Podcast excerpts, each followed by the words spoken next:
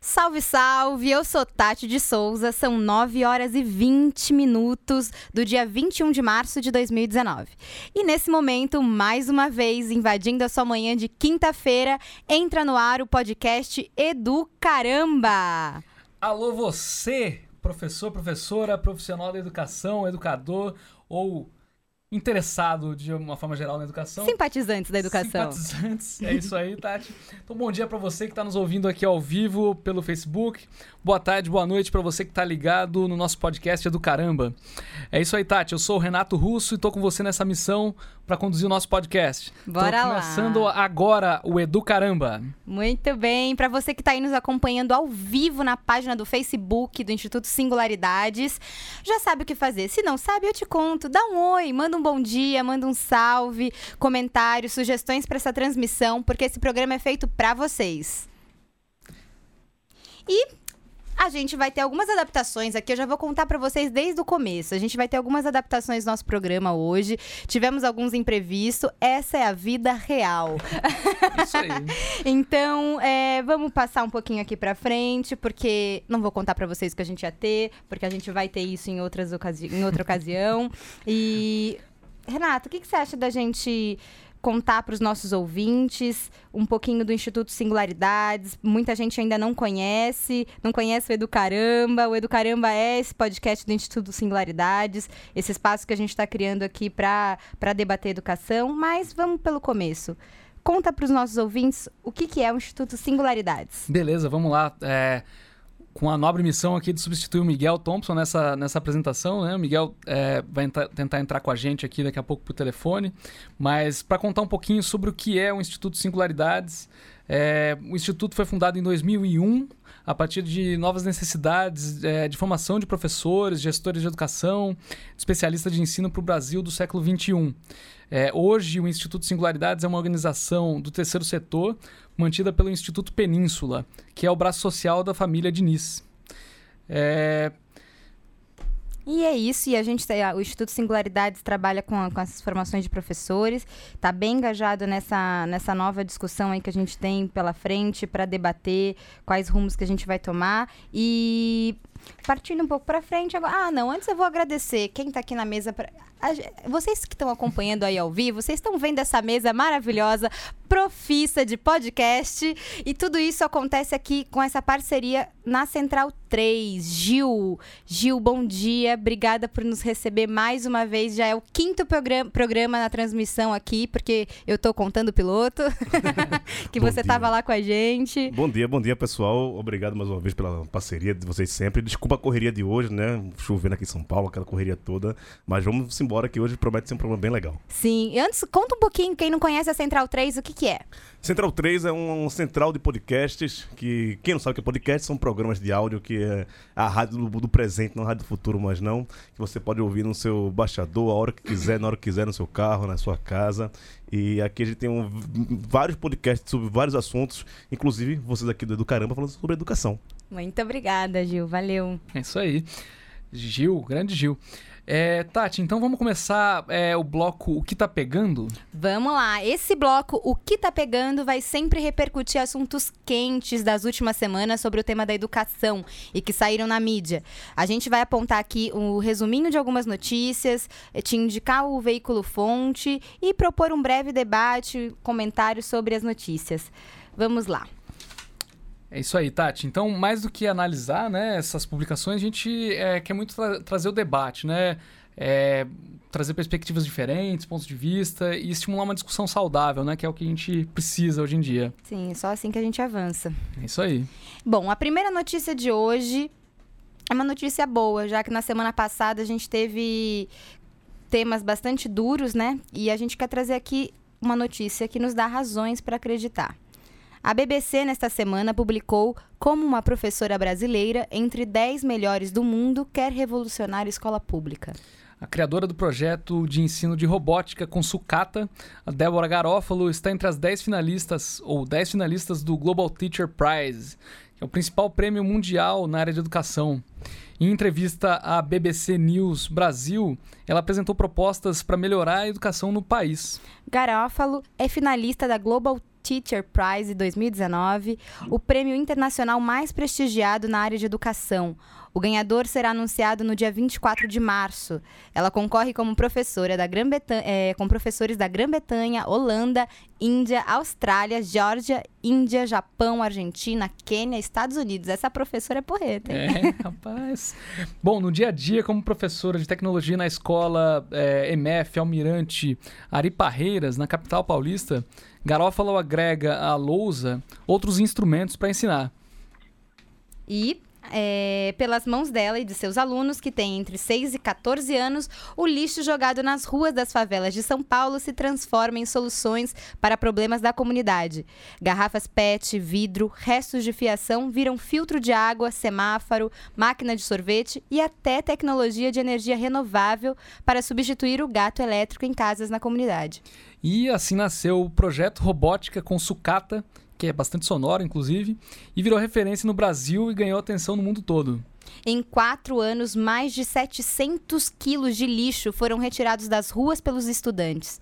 O resultado da MF Almirante Ari Parreiras, no Índice de Desenvolvimento da Educação Básica, o IDEB, que mede a qualidade do ensino, subiu de 4,2 para 5,2 e alguns alunos da Garófalo já decidiram que querem ser físicos, engenheiros e programadores. Muito bacana. Tati, é muito, muito legal a gente ver uh, esse tipo de iniciativa que, que reconhece, premia professores, né? A gente tem visto cada vez mais é, estudos, pesquisas de gente muito séria é, enaltecendo o trabalho do professor e, destacando a importância que ele tem é, no processo educativo, né? no processo de, de ensino-aprendizagem. Mais do que uh, lousas eletrônicas, é, salas de aulas do futuro, aquelas coisas pirotécnicas.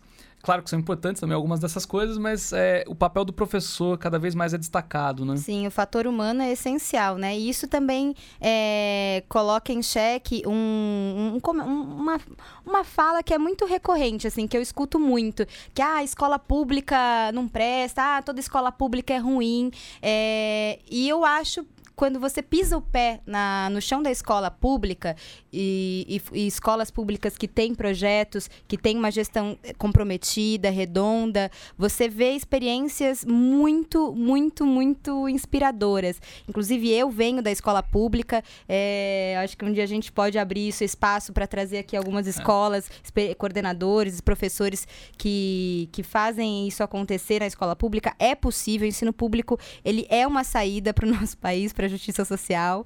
E essa professora aí, a Garófalo, tá mostrando que é possível a gente, a gente melhorar a partir da escola pública, né, é Renato? Aí.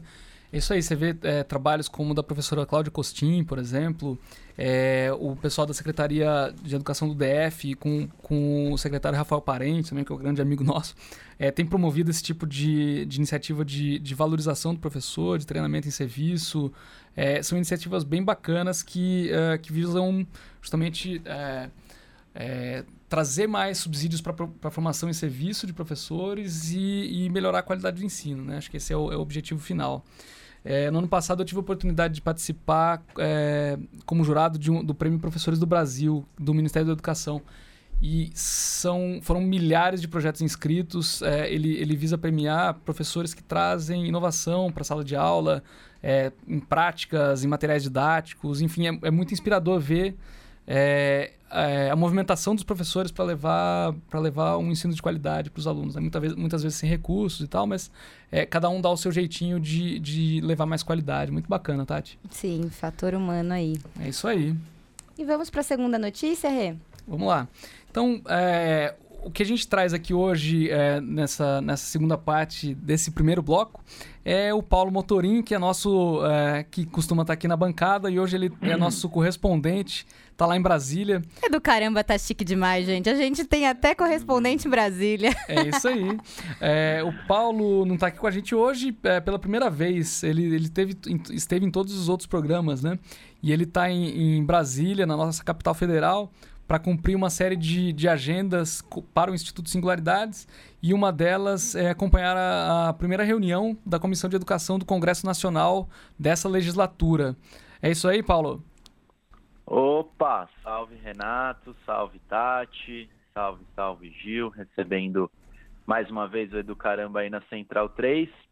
Hoje eu tô de longe, mas trago muita informação, muita coisa que está rolando aqui em Brasília para tentar enriquecer aí um pouco um pouco esse programa. Vocês estão me ouvindo bem? Tá Tô te ouvindo bem, Paulo. Estamos curiosos para saber o que está acontecendo aí. Conta pra gente. É. Claro como a água, Maravilha. Paulo. Oi? Claro como a água. É, então, então tá ótimo. Bom, gente, queria contar para vocês que, bom, difícil até saber por onde começar de tanta coisa, mas vou contar para vocês que ontem eu tive na primeira reunião ordinária da Comissão de Educação da Câmara dos Deputados. Então, peraí, para quem não conhece, não sabe exatamente o que, do que, que eu estou falando, o que, que é essa comissão, quem participa, explicar que o Congresso Nacional ele é composto por duas casas, né, pela Câmara dos Deputados e pelo Senado Federal.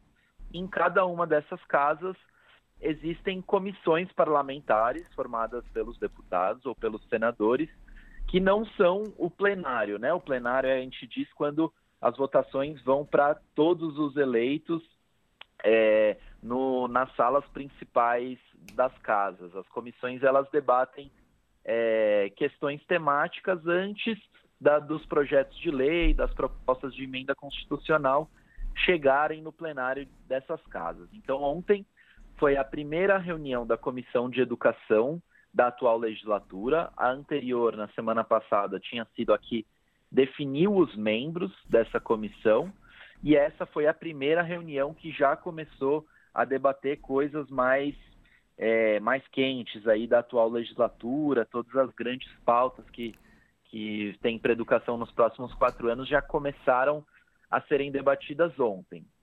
É, bom, a comissão de educação ela tem 42 membros titulares e 42 membros que são suplentes, que eventualmente substituem esses titulares, e dizer que, ao contrário de outras comissões, a comissão de educação ela é mais antiga que, inclusive, a primeira legislatura da Câmara dos Deputados. Desde 1823, antes da Câmara existir, já existia uma comissão de educação no Brasil, determinada pela Assembleia Constituinte da época, lá de 1823. E, e, desde então essa câmara, câmara, essa comissão foi, foi se modificando e hoje ela está ligada ali na Câmara dos Deputados. Tem alguma pergunta? Eu vi. Não, não, não, eu só falei uau. Não, não, pode continuar. ah, uau. É, é isso, é, já são quase 200 anos, daqui a quatro anos essa Comissão de Educação vai fazer 200 anos. Estou dizendo isso para explicar que a Comissão de Educação é uma das mais importantes, sem dúvida a mais antiga, mas uma das mais importantes é, do Congresso Nacional. Então, ela é bastante cobiçada pelos parlamentares para estar tá nela, é uma das que tem mais visibilidade. E uma das cadeirinhas ali atrás dos parlamentares que que estava lá ontem era eu acompanhando é, essa comissão pelo Instituto Singularidades, registrando aí também para é, do Educaramba, né, de um ponto de vista mais jornalístico, acompanhei essa comissão no local. E aí, contar, antes de contar um pouco do, do debate, contar algumas curiosidades né, do, do, dessa, dessa comissão. Então, dizer que tem alguns deputados que são bastante famosos que estavam lá, é, um deles, inclusive, bastante polêmico, que todo mundo conhece, o, o Alexandre Frota, o PSL, é o exemplo de um dos deputados que estava lá. Jesus. Mas também tinham outros deputados que são bastante comprometidos aí com a pauta da educação há bastante tempo, como a Tabata Amaral de São Paulo, como Alice Portugal da Bahia, como o Ivan Valente, como Marcelo Calero, que é do Rio de Janeiro, enfim, de vários partidos, várias orientações ideológicas, muita gente que também é, é bem bacana na reunião. Então, ainda que tivesse alguns figurões aí que traziam o debate um pouco mais para o campo da polêmica, para o campo da.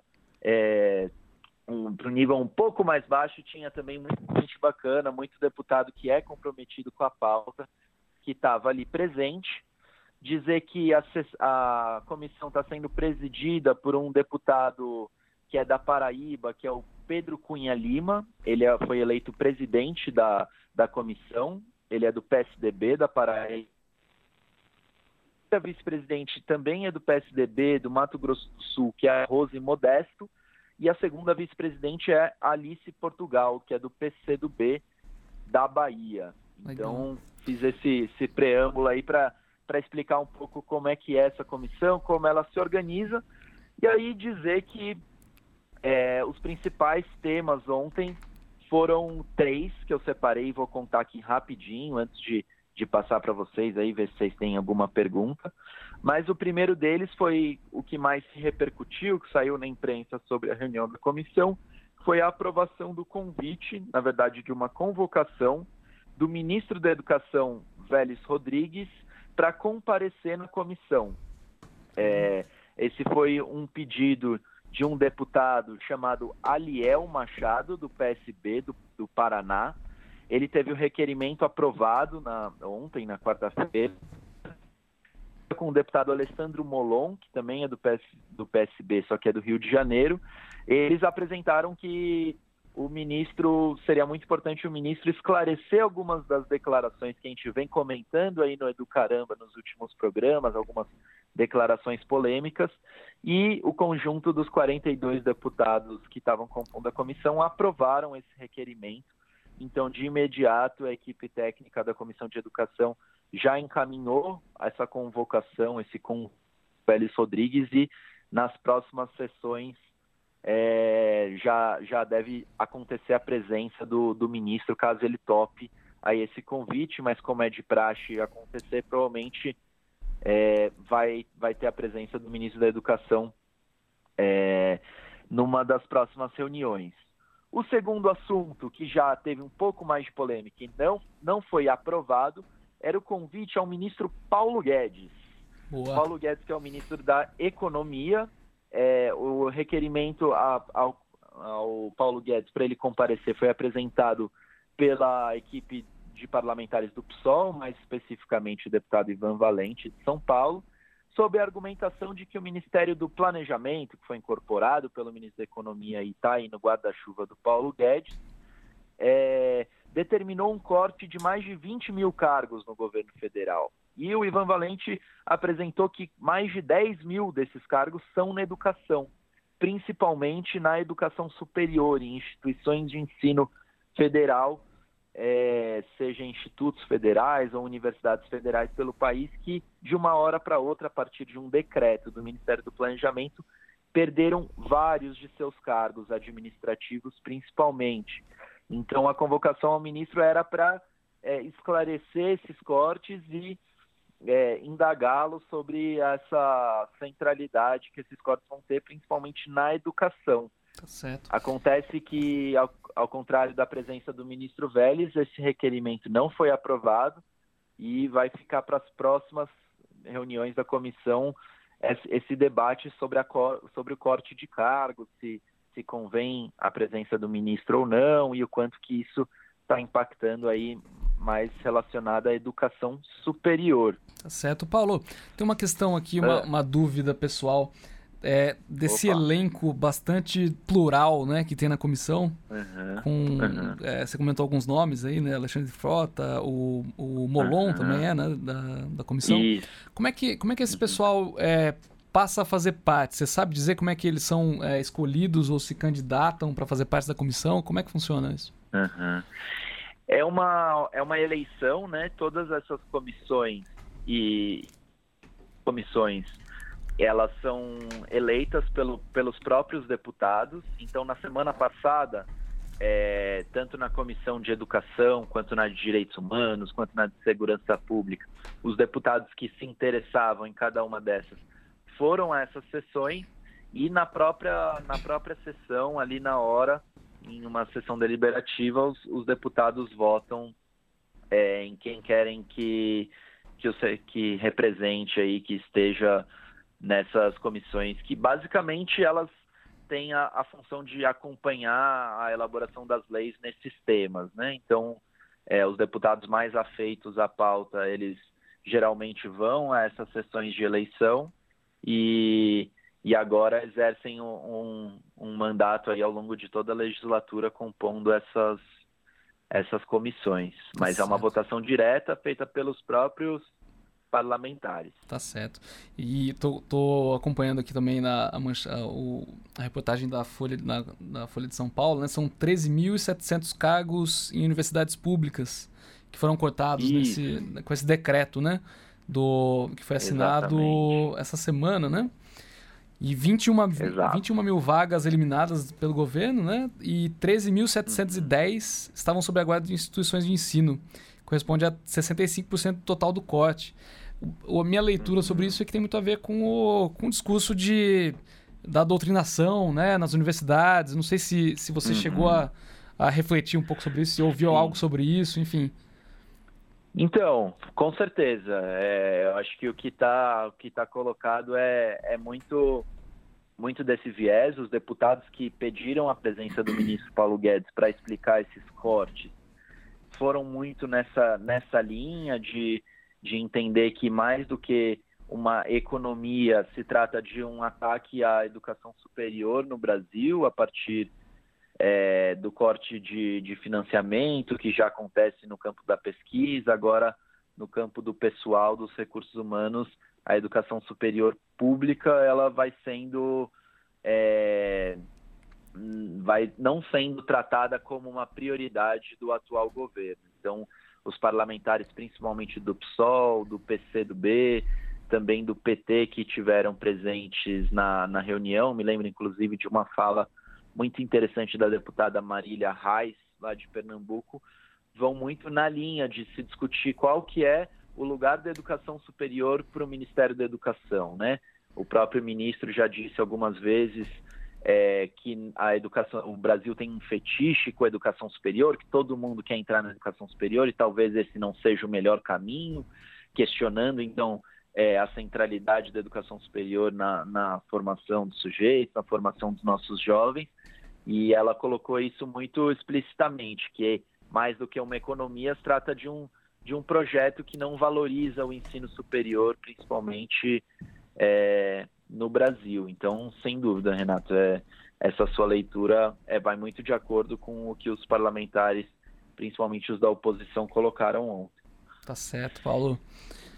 Para fechar, gente, é, e, enfim, depois posso até complementar algumas coisas, mas o último assunto que foi, foi bastante interessante acompanhar a discussão feita pelos parlamentares foi o que se chamou, né, mas que a gente comentou na, na semana passada do, do massacre de Suzano, né, que certo. a série de mortes cometidas por dois jovens, ela ainda que já tenha passado mais de uma semana, ela repercutiu bastante na, na comissão e se discutiram algumas alternativas e possibilidades de atuação da comissão para evitar que, que isso aconteça, enfim, para que a comissão esteja mais posicionada em relação a esse tema do massacre de Suzano. É, então, é, então, a convocação do ministro vai um pouco nesse sentido. Uma das pautas que se quer debater com o ministro é quais possíveis ações o Ministério da Educação coloca. E, e, enfim, alguns deputados já adiantaram que tem proposições, alguns projetos de lei de diferentes perspectivas para tratar um pouco dessa questão é, da violência nas escolas. Tá então, certo. a gente sabe que é um tema quente e foi tratado também lá ontem. Tá certo. Legal. Beleza, Paulo. É... Você tem mais algo para trazer de Brasília? Talvez Bom, um piqui? Se, se, eu tiver, se eu tiver tempo para falar, tenho, tenho mais uma, uma, uma coisa para contar aí tá, de uma reunião que a gente fez com a Unesco. Podemos continuar? Claro, claro. Sim, vamos, vamos lá. Ver. Bora lá, então. Então, para contar aqui, para além dessa, dessa agenda que eu estou cumprindo no Congresso, acompanhando a Comissão de Educação e entrevistando alguns deputados, ontem eu tive a convite da Unesco, tive na sede da Unesco, que é uma agência da Organização das Nações Unidas que trata do tema da educação, é, ouvindo principalmente o que a Unesco vem fazendo no campo da inteligência artificial na educação. É, a Unesco está tá com algum tempo uma prioridade bastante grande na, nessa abordagem da inteligência artificial para educação e, e, eles procuraram o Instituto Singularidades para apresentar um pouco é, quais são essas abordagens que encaram a inteligência artificial não só como uma invenção hollywoodiana, mas algo que realmente pode impactar as nossas vidas. Então, uma série de materiais aí produzidos pela Unesco na, nos últimos tempos que estão disponíveis sobre o tema na, na internet. Então, já recomendo e vou jogar o link no, nos comentários da transmissão é, de uma parceria que a Unesco tem com um laboratório da UCLA, que é uma universidade dos Estados Unidos, que está debatendo aí a inteligência artificial na educação. E, enfim, poderia me, me alongar um pouco mais, mas a questão é que a Unesco também já está planejando uma visita lá no Singularidades em São Paulo para apresentar um pouco melhor para toda a equipe do Singularidades quais são essas abordagens e pensar possíveis parcerias. Então foi uma, uma reunião bem, bem bacana que, que aconteceu aqui ontem. E aí já deixar de gancho, não sei se se, se vai caber, se faz sentido para vocês, mas essa relação com a Unesco, é, eu e o Miguel Thompson, diretor do Singularidades, que não está aí com vocês hoje, começamos no, no evento Educação 360, que foi semana passada lá no Rio. Não sei se o Miguel está conectado para falar com vocês aí desse evento ou vocês querem que eu, que eu explique um pouco o, Paulo, o que é, que é? é o, o, Miguel não conseguiu entrar aqui pelo telefone, mas pode, pode seguir. Acho que você teve uma visão bacana também sobre o que foi, né? Ah, legal.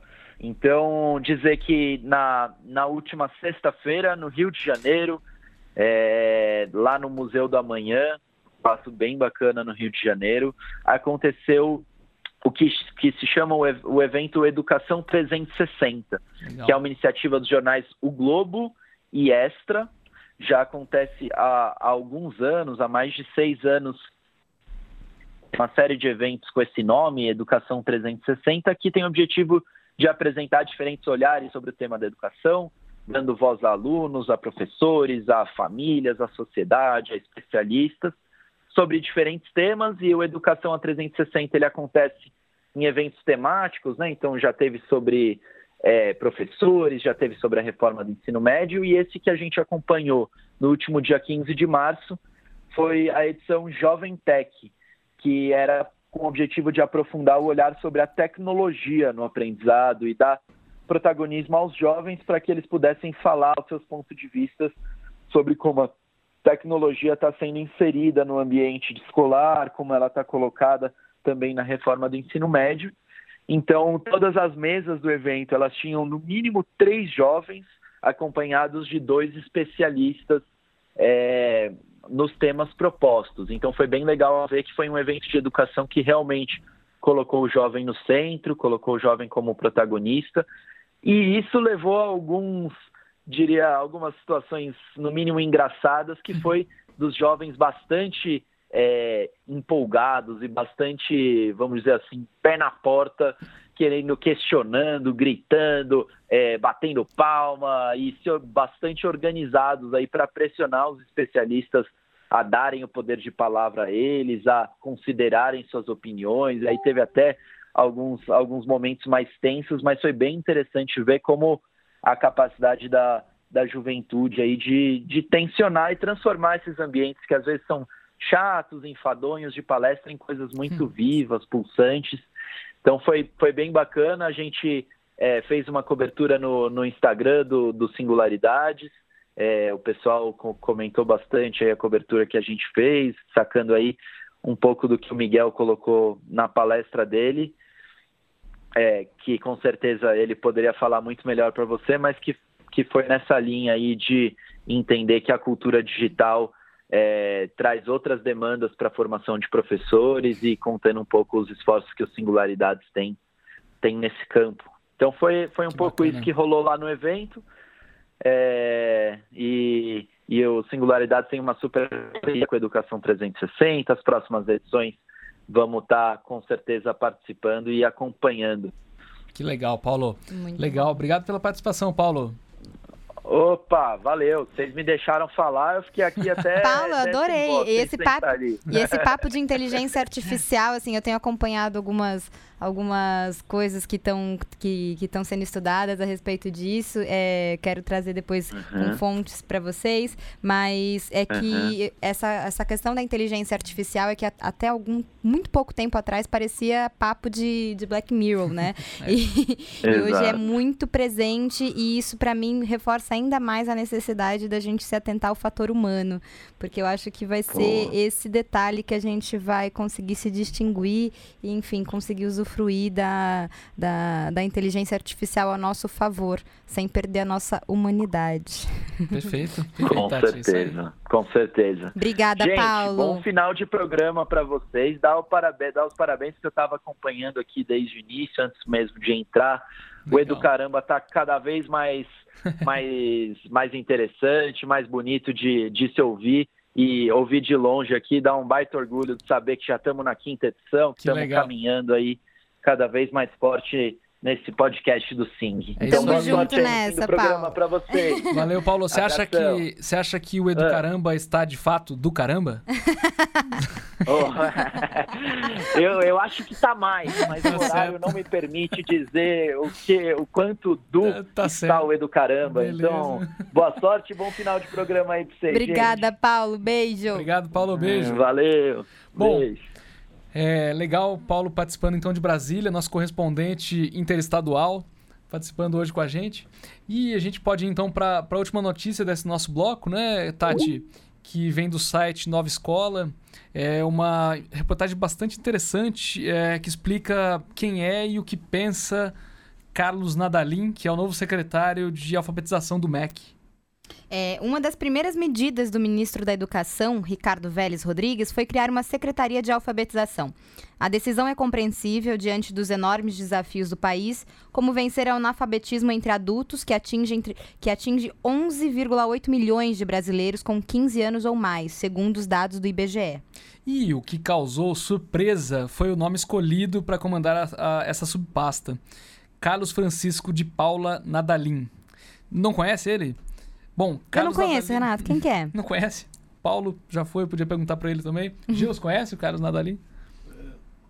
Não. Não tá Bom, o, o, Carlos Nadalim, de fato, ele é pouco conhecido. É, as suas obras não aparecem em currículos de formação docente.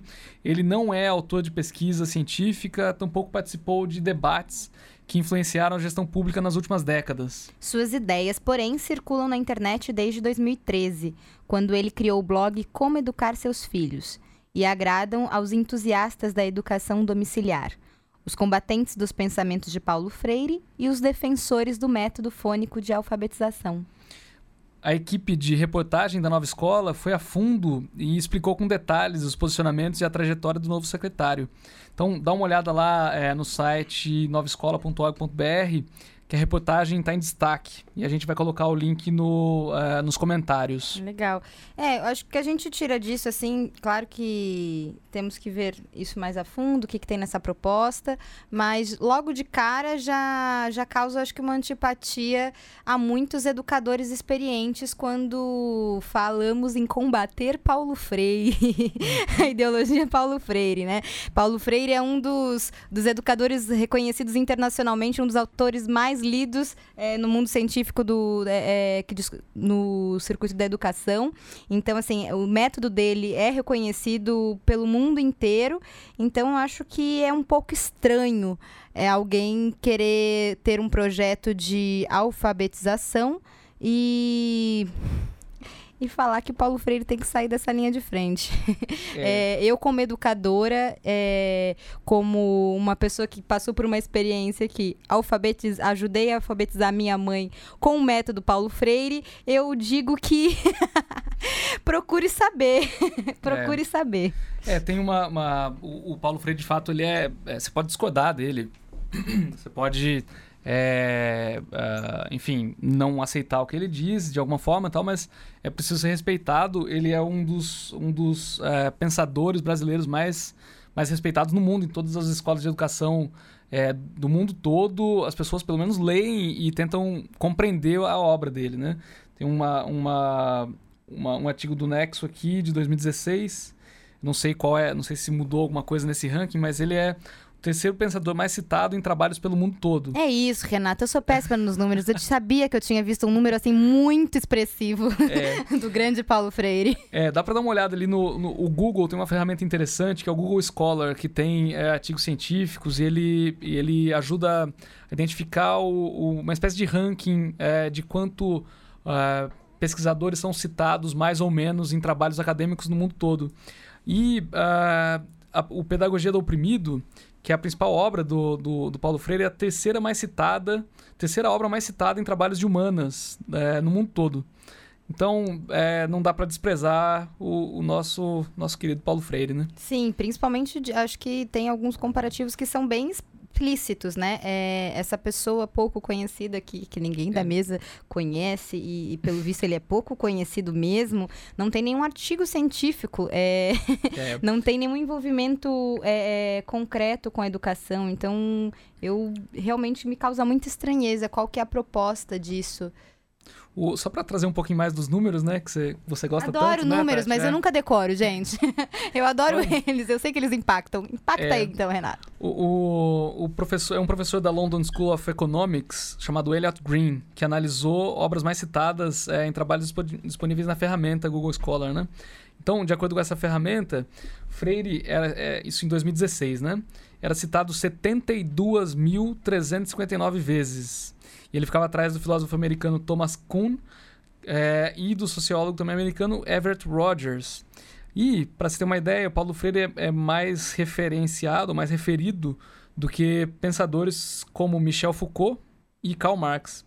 Ou seja, vamos respeitar o velhinho, né? Exatamente, né? Vamos respeitar o que a gente tem de bom no nosso país. É, não tenho muitas palavras para falar é depois dessa, desses números aí. É isso aí, não, é gente, não, sou eu que estou falando, não sou eu uma simples mortal. O mundo reconhece Paulo Freire, minha gente. É isso aí, Tati. Bom, é, hoje, excepcionalmente, mais uma vez a gente é, fica sem o. Vai, bom, primeiro vamos fechar, né? Esse vamos bloco fechar, de... vamos fechar. Isso então aí. é, fechando esse bloco, o que tá pegando. É isso aí. Muita coisa pegando, né, Muita coisa pegando. Dá pano pra manga. É... e o terceiro bloco, que seria o nosso frente a frente. Só, é, Talvez o, o, Gil faça essa edição depois, né? Pra gente não passar vergonha com o programa gravado. Fecha os ouvidos, já ouvintes. Com tanta coisa pegando, me lembra até uma canção do nosso, da, do nosso repertório popular, né? Pega, pega, pega, pega, pega, pega, pega, já peguei. Então tem muita coisa pegando. é, e após esses, esses, dois blocos é iniciais... O tchan. É isso aí. Cultura popular, cresci dançando isso, querido. É. Sei todas as coreografias. Olha só. É, bom, então a gente... É, hoje, excepcionalmente, a gente tá, tá sem o, o, nosso convidado, né? Pro, pro bloco Frente a Frente. Sim. Mas é uma pessoa que a gente quer muito trazer é, em uma edição futura do programa. É, é uma, uma Vamos deixar pra falar dela depois, Tati? Ai, vamos deixar no mistério, eu gosto. Vamos, vamos deixar no mistério. Mas olha, vamos eu lá. garanto para vocês que assim, é uma pessoa que a gente ia trazer, que a gente ia trazer aqui, ela representa um, um, um trabalho muito importante que acontece em educação no nosso em São Paulo e que precisa ser conhecido. Então a gente não vai, não vou dar spoiler, não vamos, Renato, vamos deixar isso surpresa. Mas vamos. a gente gostaria de, de desculpar com vocês, nossos ouvintes, por mais que sejam poucos, ainda a gente já está na quarta edição. O bloco Frente a Frente tem a ideia de trazer pessoas relevantes do universo da educação para um bate-papo um bate aqui com a gente e para divulgar trabalhos que precisam ser conhecidos e que não tem muito espaço aí de visibilidade na, nas mídias mais tradicionais. Então, acho que o Educaramba vem nesse sentido de de ter esse, essa autonomia de selecionar pessoas que a gente acha relevante para serem conhecidas e ela era uma delas. Então, a entrevista frente a frente hoje não pôde acontecer, ela teve um problema de saúde, passa bem, então poderá voltar em, outro, em outra ocasião. Isso e com aí. isso, acho que a gente vai encaminhando pro fim, né? É. Bom. Fico triste, porque eu queria muito que ela estivesse aqui, gente. Sim, estou com uma voz decepcionada. Queria muito que ela estivesse aqui. É uma pessoa incrível. Mas é isso aí, Tati. Muitas oportunidades aí pela frente. É, gostaria de agradecer também quem nos acompanhou aqui pelo Facebook, quem vai nos acompanhar na edição gravada.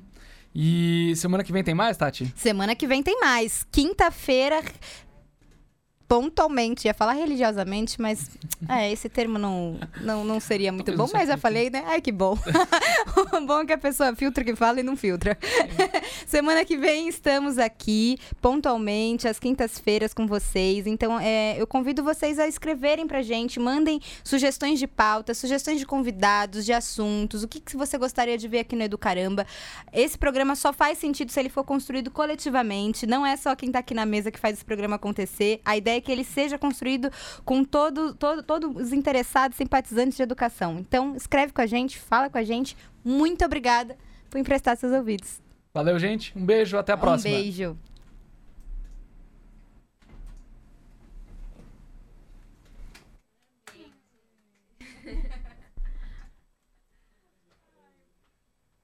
Ai,